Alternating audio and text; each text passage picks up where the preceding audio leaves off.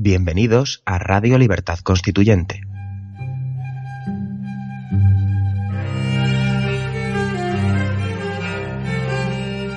Están escuchando Sentido de la Revolución Francesa, un programa de la serie Nuestros Fundamentos. Presenta Adrián Peral Espina.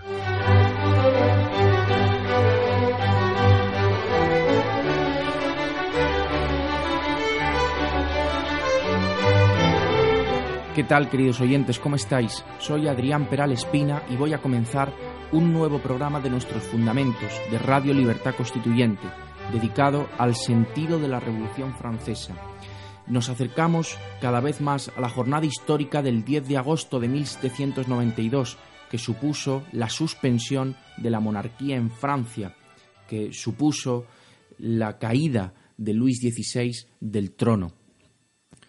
Y uno de los acontecimientos históricos muy cercanos a esta fecha del 10 de agosto que eh, debemos analizar, que va a ser el objeto del programa de hoy, es el discurso que pronunció el girondino Vergniaud el 3 de julio de 1792. En ese discurso, por primera vez, acusa directamente a Luis XVI de traición, acusa directamente eh, a Luis XVI de querer perder la guerra en la que está inmersa Francia desde hace solo unas semanas, eh, unos meses, ni siquiera tres meses, frente a las potencias extranjeras.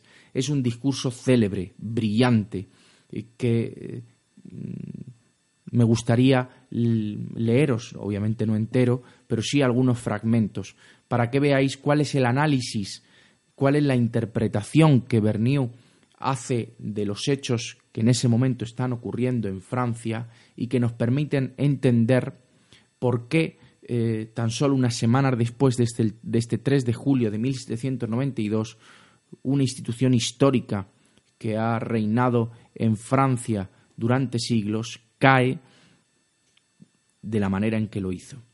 Vamos a mm, recordar eh, cuáles son los antecedentes. Eh, Francia ha entrado en guerra con las potencias monárquicas extranjeras en abril de 1792. Inicialmente el rey no quería esa guerra, mm, pero las acusaciones, eh, la insistencia, por un lado, de la Asamblea Nacional, que empujaba al rey a declarar la guerra al imperio austriaco, y la opinión pública, que acusaba a los ministros mm, de Luis XVI de pacifistas y veían en ese pacifismo del rey y de sus ministros una connivencia entre la monarquía y las potencias extranjeras y los emigrados que se agolpaban en Coblenza. Y que no olvidemos que estaban formados por aristócratas franceses que habían huido mm, buscando el apoyo de las monarquías europeas para tratar de doblegar a la revolución, es decir, para procurar una guerra entre Austria y Francia que devolviera, que, hiciera ganar a Austria y que doblegara a la revolución para que ellos recuperaran el poder que tenía. Pues esa, esa situación mm, eh, fue la que empujó a Luis XVI a declarar la guerra, una decisión que a Luis XVI le costó mucho porque declarar la guerra a Austria era declarar la guerra a Leopoldo, que era el cuñado de, María Antonieta. Es verdad que Leopoldo murió en marzo, pero obviamente eh, la Casa Real Austriaca era la familia de María Antonieta. Pero no solo eso, es que la propia familia de Luis XVI, sus hermanos, estaban en Coblenza, pertenecían a lo que se llama los, emigrados. Y esos emigrados pretendían la contrarrevolución, pretendían recuperar eh, el poder que la aristocracia tuvo antes de 1789 y esa, es, esos emigrados y esas potencias extranjeras estaban, hablaban, no es que hablasen en nombre de Luis XVI, pero apoyaban, eh, ellos eran monárquicos, apoyaban que en Francia hubiera una monarquía. Y claro, eh, si primero se acusó a Luis XVI de pacifismo, si primero se acusó a Luis XVI de no querer la guerra y en esa en ese pacifismo de Luis XVI, la Asamblea, la Asamblea Nacional veía, eh, mm, veía una connivencia con las potencias extranjeras y con los emigrados, ahora que ya Luis XVI da el paso de declarar la guerra y empiezan las primeras noticias mm, y, llegan las primeras noticias del frente de guerra y esas noticias son malas para Francia, las acusaciones que ahora se vierten contra el rey son de eh, traición. Es decir, se le acusaba al rey, mm, se, sospechaba que el rey era traidor a Francia porque no quería defender la revolución con la guerra, porque no estaba dispuesto o parecía que no lo estaba a defender la Constitución con las armas frente a los enemigos del interior y del exterior que amenazaban a la Constitución. Una vez que da el paso de declarar la guerra, decisión que fue aplaudida por toda la Asamblea y por casi toda la opinión pública, salvo Robespierre, eh, que se opuso, una vez que da esa, ese, toma esa decisión, mm, la respuesta de la Asamblea fue responsabilizar a Luis XVI de los primeros fracasos que Francia sufre en el frente. No nos podemos olvidar que el rey es el jefe del poder ejecutivo, es el responsable de nombrar a los ministros, entre ellos también al ministro de la guerra. Si, el, si eh, las primeras, si las noticias del frente son malas, si la, la guerra Francia empieza a perderla, es natural que las primeras críticas se dirijan al, al, rey, pero no eran unas críticas simplemente por la forma en la que mm, estaba mm, dirigiendo la guerra. No, es que se le acusaba de algo mucho, no se le acusaba de incompetencia.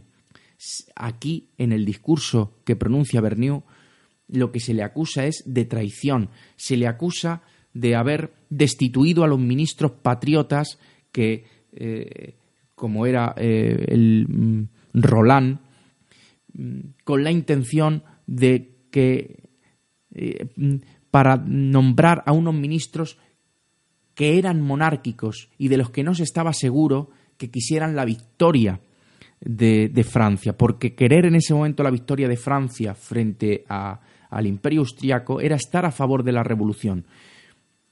Es decir, que en el interior de Francia había eh, muchas personas que se oponían a que Francia ganara esa guerra. La equidistancia que la opinión pública veía en Luis XVI se, podía, se interpretaba como connivencia o como traición. ¿Qué más se le critica a Luis XVI? No solo se le critica haber expulsado a los ministros patriotas y haber nombrado a otros ministros de los que se duda que quieran el triunfo de la revolución, también se le acusa de vetar los decretos contra los clérigos no juramentados. Estos clérigos eran acusados por parte de los patriotas, por parte de los partidarios de la revolución, de ocasionar desórdenes, de, de, oponerse a la revolución y Luis XVI parecía ampararlos. Luego también los emigrados y las potencias monárquicas decían que querían a Luis XVI y, que, y, amenazaban a la Asamblea Nacional de que si algo le ocurría a Luis XVI se atuvieran a las consecuencias. Es decir, los emigrados y, eh, el imperio austriaco defendían a Luis XVI. Esto llevaba a pensar que Luis XVI estaba más cómodo, que, eh, que, si tenía que tomar partido por la revolución o por la contrarrevolución, estaba más cerca de la contrarrevolución que de la revolución. Eso, claro, se dice ahora, se dice en ese momento histórico en el que no se conocía eh, la correspondencia que después se sabrá, porque aún no se había visto el contenido del armario de hierro que estaba escondido en un pasadizo de las Tullerías, que mm, una vez que se, se, ve, una vez que se supo esto, una vez que se vio el contenido del armario de hierro de Luis XVI, ya no quedó ninguna duda de que Luis XVI quería la guerra para perderla. Pero mm, en, ese momento histórico no era fácil interpretar los hechos en el sentido en el que lo hizo Bernieu en su discurso brillante, que es el que os quiero leer. Fijaros, Dice Berniu, ¿cuál es la extraña situación en que se encuentra la Asamblea Nacional? ¿Qué fatalidad nos persigue y señala cada día con acontecimientos que, desordenando nuestros trabajos, nos ponen constantemente en la agitación tumultuosa de las inquietudes, de las esperanzas y de las pasiones.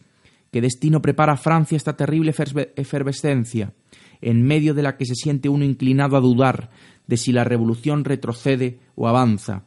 Cuando parece que nuestros ejércitos del norte hacen progresos en Bélgica, los vemos de pronto replegarse ante el enemigo, atrayendo la guerra hacia nuestro territorio y dejando a los desgraciados belgas únicamente el recuerdo de los incendios con que se ha alumbrado nuestra retirada.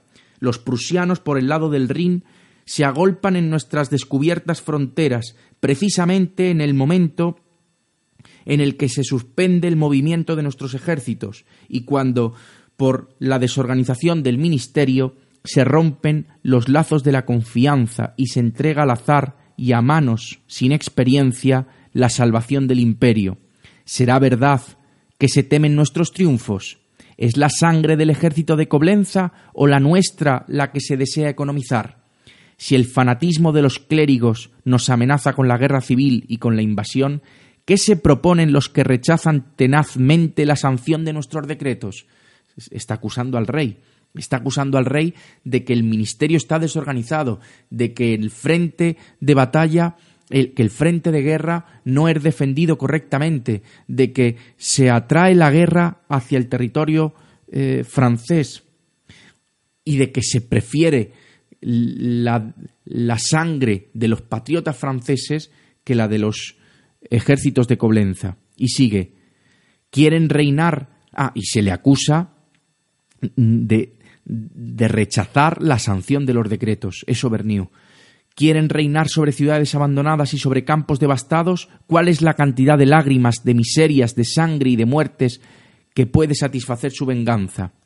La corte despótica y los cobardes héroes de la aristocracia han dado el nombre de facciosos a los representantes que fueron a prestar juramento al juego de la pelota, a los vencedores de la Bastilla y a todos cuanto han, han hecho y sostenido la revolución. A vosotros se os calumnia, solo porque no pertenecéis a la raza que la Constitución ha hundido en el polvo, es decir, a la aristocracia, porque los hombres degradados que se humillan ante ella no esperan encontrar en vosotros cómplices, es decir, que los emigrados y los, los contrarrevolucionarios no esperan encontrar cómplices en la Asamblea. A vosotros, a quienes se quisiera separar del pueblo, porque el pueblo es vuestro apoyo, y que si por culpable abandono de su causa merecierais ser abandonado por él, le sería muy fácil disolveros. A vosotros, a quienes se ha querido dividir, pero que dejaréis para después la guerra, para después de la guerra vuestras discusiones y vuestras quejas.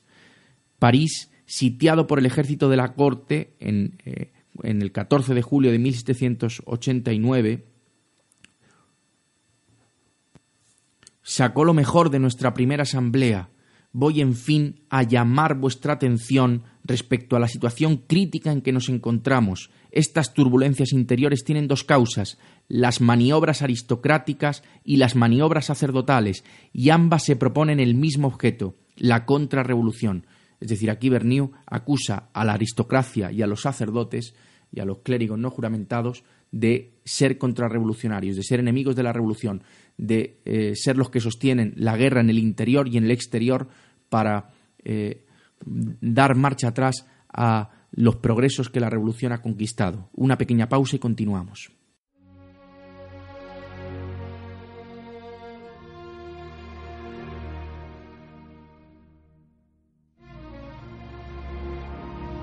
El MCRC organiza este mes de julio el simposio internacional titulado El consenso político degenera el idioma, en Santo Domingo de la Calzada, La Rioja. Del 21 al 23 de julio de 2017 se reunirán algunos de los colaboradores e intelectuales más cercanos al MCRC. Martín Miguel Rubio Esteban, José Sánchez Tortosa, Alberto Franceschi, Alberto Vuela Lamas, Alberto Iturralde, Pedro Gallego, Roberto Centeno, Gustavo Pareja, Marcos Peña, Gabriel Albiac y Dalmacio Negro, entre otros por confirmar, presentarán una serie de ponencias que desarrollarán el tema central del simposio y rendirán digno homenaje a la trayectoria de Antonio García Trevijano.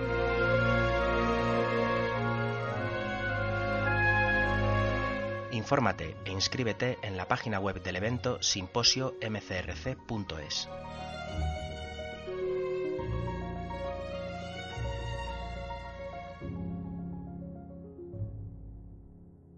Sigo leyendo, queridos oyentes, el discurso de Berniu.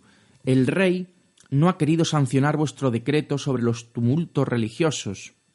Y dice a continuación, pero no es dado creer, sin injuriarle y sin acusarle de ser el enemigo más peligroso de la revolución, que quiere animar con la impunidad las tentativas criminales de la ambición sacerdotal y devolver a los orgullos dependientes de la tiara el poder con que han oprimido a los pueblos y a los reyes.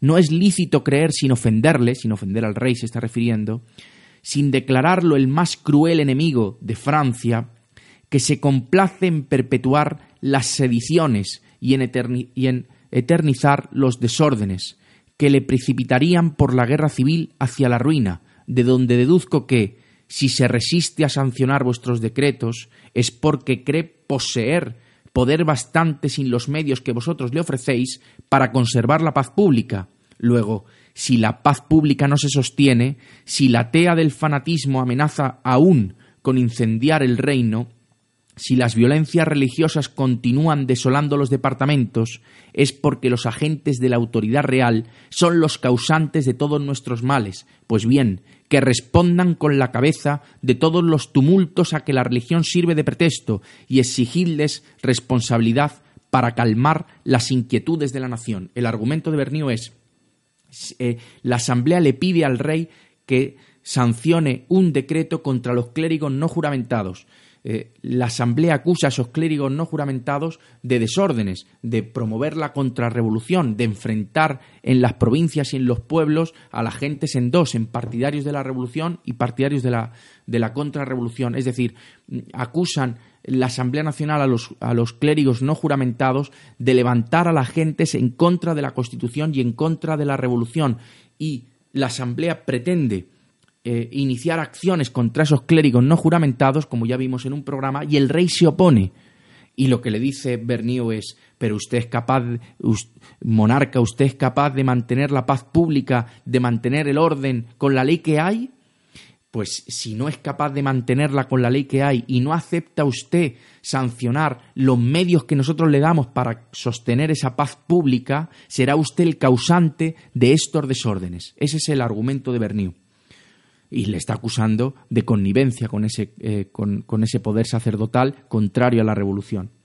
Vuestra solicitud, continúa Berniu, por la seguridad exterior de Francia os hizo decretar, ahí está refiriendo a la Asamblea, se dirige a la Asamblea diciendo, vuestra solicitud por la seguridad exterior de Francia os hizo decretar el establecimiento de un campamento en las inmediaciones de París, un campamento militar, en el que debían reunirse todos los federados de Francia del 14 de julio, para repetir el juramento de vivir libres o morir. Y el rey ha rehusado la sanción, respeto demasiado el ejercicio de un derecho constitucional para proponeros que hagáis responsables a los ministros de esta negativa, pero si antes de la reunión de los batallones es profanado el suelo de la libertad, debéis considerarlos traidores y arrojarlos en el abismo que su incuria o su maldad habrá abierto. Desgarremos, en fin, la venda que la intriga y la adulación han puesto sobre los ojos del rey y mostrémosle el término a que le conducen sus pérfidos amigos.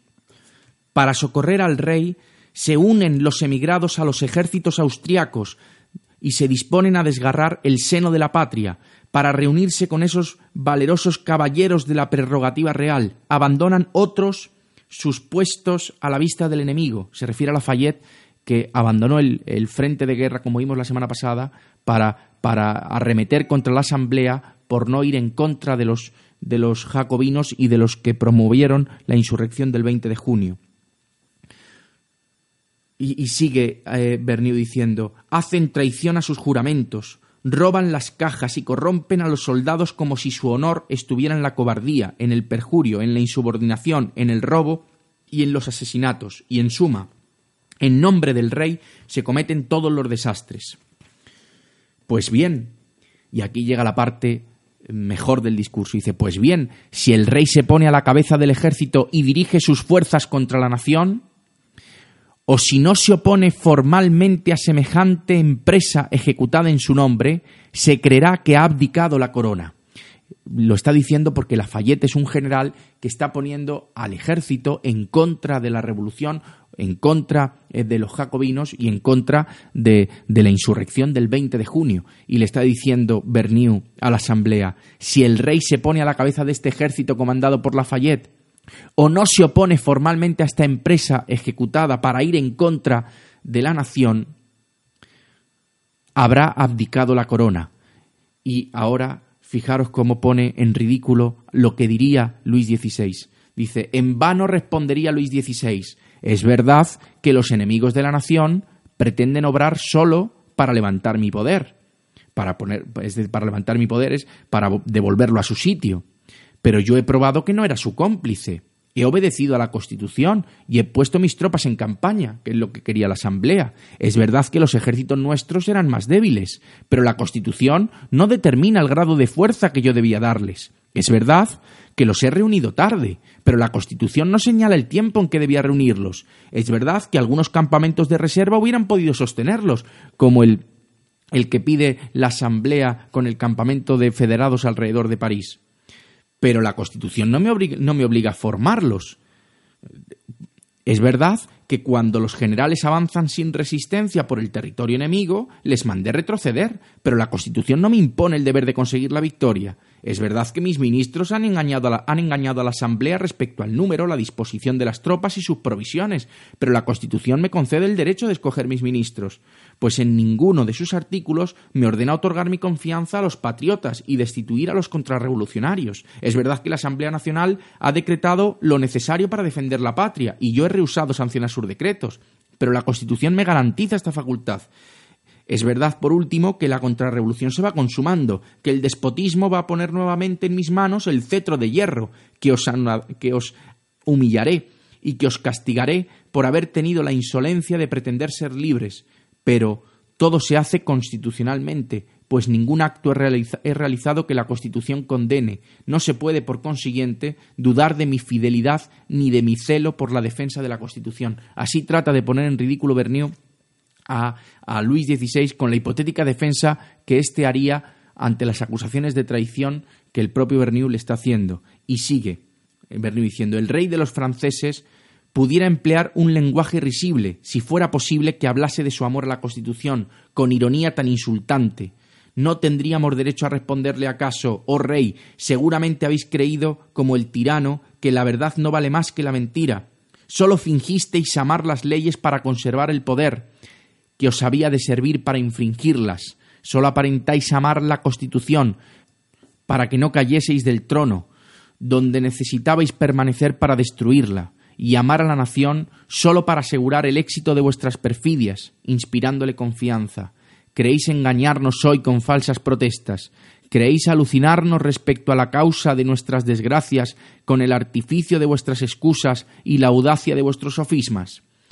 Era defendernos oponer a los soldados extranjeros fuerzas muy inferiores que no dejasen duda de la derrota, era defendernos, separar los proyectos que tendían a fortificar el interior del reino o hacer preparativos de resistencia para la época en que seríamos ya presa de los tiranos, era defendernos no contener a un general, Lafayette, que violó la Constitución y encadenar el valor de los que la servían, era defendernos paralizar constantemente el gobierno con su continua desorganización del ministerio. Se refiere a la destitución de los ministros patriotas que dice paralizan el gobierno.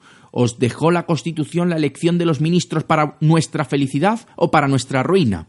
¿Os hizo jefe del ejército para nuestra gloria o para nuestra vergüenza? No, no.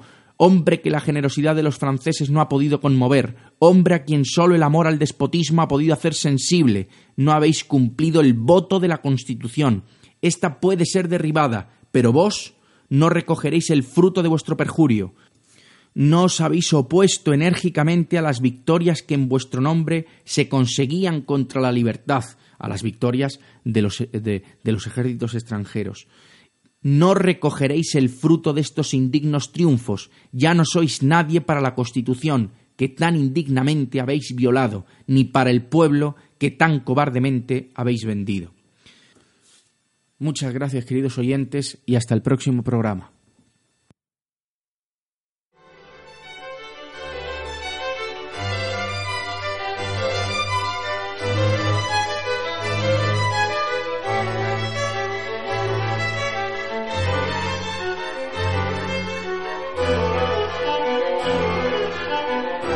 Gracias por haber escuchado nuestros fundamentos.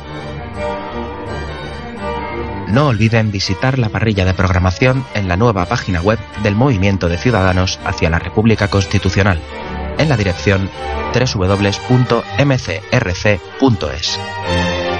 Radio Libertad Constituyente. La libertad viene en nuestra busca.